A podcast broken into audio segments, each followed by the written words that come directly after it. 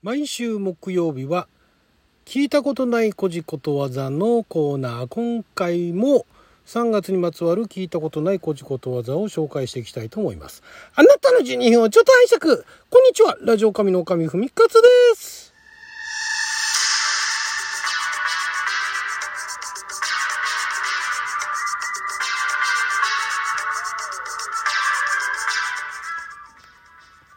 は2023年2月じゃないや3月9日木曜日。六曜は旋回戦勝でございます、えー今回もまたあ今亡き総託者さんから発行されております。新編古事ことわざ辞典の中から聞いたことがないような古事ことわざを紹介していきたいと思いますけれども、えー先週、えー3月に入りましてですね。3月にまつわる古事ことわざ紹介してきたんですがまだ3月のね古事ことわざがありましたんで紹介していきたいと思います。えーまずですね3月の下がりだこ。これ前回も3月下がりだこっていうことわざがありましたけども3月の下がりだこ。旧3月になって温暖な日が続くと風も静かでタコがよく上がらないということこれまんまですね。前回の3月下がりだこは、えー、旧旧というか3月になってもタコを上げるのは時期が遅いっていうね、えーもう遅いよっていう。今更みたいな意味で使われてたんですけどこの3月の下がり高はまんまですね。旧3月になって温暖な日が続くと風も静かでタコがよく上がらないと。だから3月タコ上げたいって旧3月ねタコ上げたいって言ってももうだから風吹かないから上がらないよ。3月の下がりタコだよっていういう使い方だったんですかね。のが入るだけで全然変わりますね。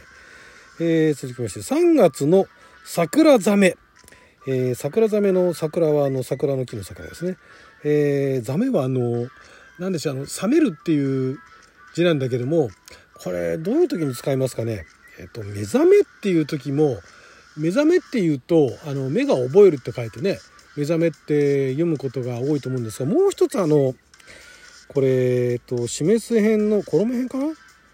のあの、え右側の退くの鯛って書いてね目覚めのサメっていうそのサメですね。3月の桜サメ。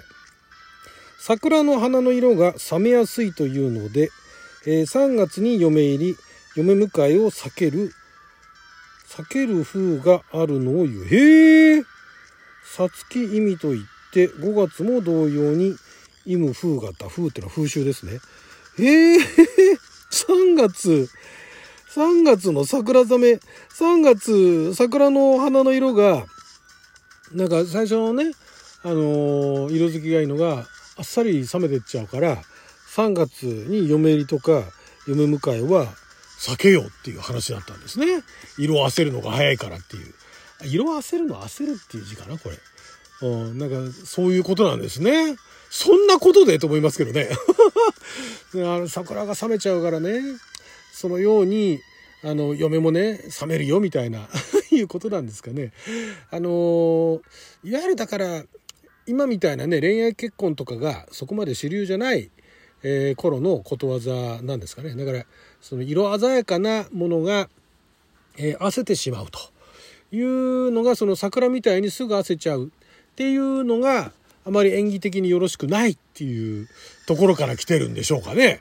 すごいですねそんなね。実際に、実際にね、3月嫁入りしてね、あそこは3月に嫁入りしたから焦っちゃったね、なんていう事例もそうないでしょうにね。まあだから験担ぎみたいなもんなんですかね。なんかそういう、な何かと験担いで、あのーそういうあの祝言の日取りみたいなね、ものを考えてたんですかね。面白いですね。まあでも当時ね、あの、生活した人は結構必死だったかもしれないですね。少しでもいい状態で、ね、えー、ですか、祝言を迎えるということをしたかったってことなんでしょうかね。3月の中の10日、おじの顔も見忘るる。何これ。えー、3月中旬の日の長きを、長さを言う。えー、3月中旬ぐらいになると、まあ、だんだんね、あの、冬は日が短かったのが、だんだん長くなってくると。えー3月の中の10日、おじの顔も見忘れる。それがなんで、おじの顔っていうのは、あの、おじさんですね。えーおじさんの、おじさんっていうのは親戚のおじさんですね。3月の中の10日だから3月中旬ですよね。おじの顔も見忘れるおじの顔もえー、忘れるっていうこと？これ意味わかんないねなんでそのおじの顔を忘れることになるのか説明ないですね えー、3月の中旬が赤赤くな明るくなってあれなんですかねおじさんって日の日が明るいうちには来ないんですかね？そういう意味なんですかね？あの親戚にドラマとかであるじゃないですか。親戚に必ず一人はいるダメなおじさんみたいなね。あれもね。まあ実際リアルでもねそういう人いるかもしれないですけども。なんかドラマだとね海外もそうですよ。日本だけじゃないですよ。海外でもなんか一人ね、ダメなおじさんみたいのがいたりするじゃないですか。兄弟がいるところかなんかでね。うん、そういうのも明るいうちには出てこないということなんですかね。わかんないですけど。えー、3月の、えー、花見しらみ。春先の暖かさに白みが湧くの湯。これ前もなんか似たようなのありましてね。これは花見しらみって言い方ですね。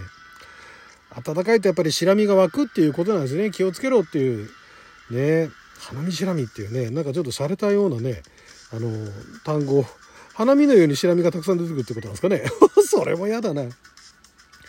3月の振り麦、えー、振り麦の振りはあの降りるっていう字ですね、えー、雨が降るの降るですね。3月に雨が降ると麦の出来が良い。へええー、ここら辺はあの農家の知恵ですね。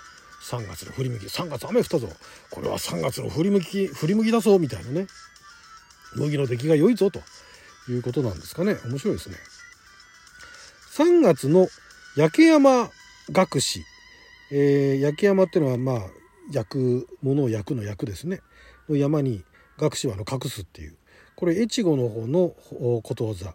旧3月になってから降る、えー、焼山が真っ白になるような大雪を言う。へえ焼山っていうのは新潟県のあ、えー、具体的な山のことなんですね。